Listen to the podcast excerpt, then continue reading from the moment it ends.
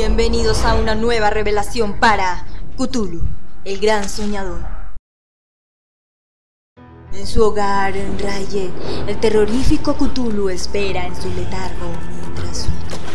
Para él el sueño que dura eones no es más que una quietud momentánea, y en sus sueños habla con aquellos que escuchan.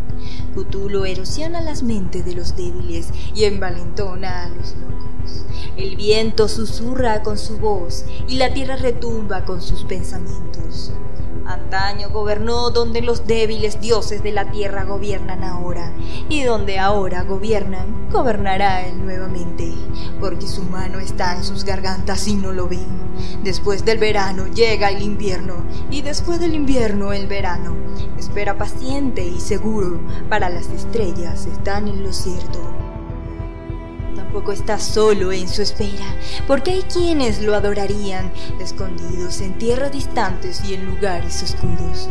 Allí se preparan para el momento en que liberarán a su maestro de su largo sueño con sus oraciones. El gran Cthulhu despertará para poner a toda la tierra bajo su dominio, una vez más y enseñarle al hombre nuevas formas de gritar y matar. Ahora, cuando las estrellas se mueven en confusiones vaticinadas, el gran árbol se marchita.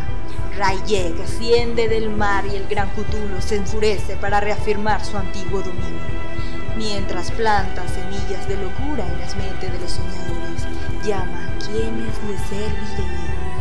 Los antiguos dioses caen ante él mientras rompe las cadenas de la razón y ordena a los que se precipitan sobre el mundo. Los reyes se volverán locos, los locos se convertirán en reyes, ni siquiera los muertos se librarán de su ira.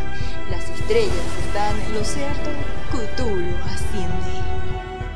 Yo soy Vanessa León haciendo revelaciones de Smile. Y si te gustó este video, suscríbete para más revelaciones en español de Smile.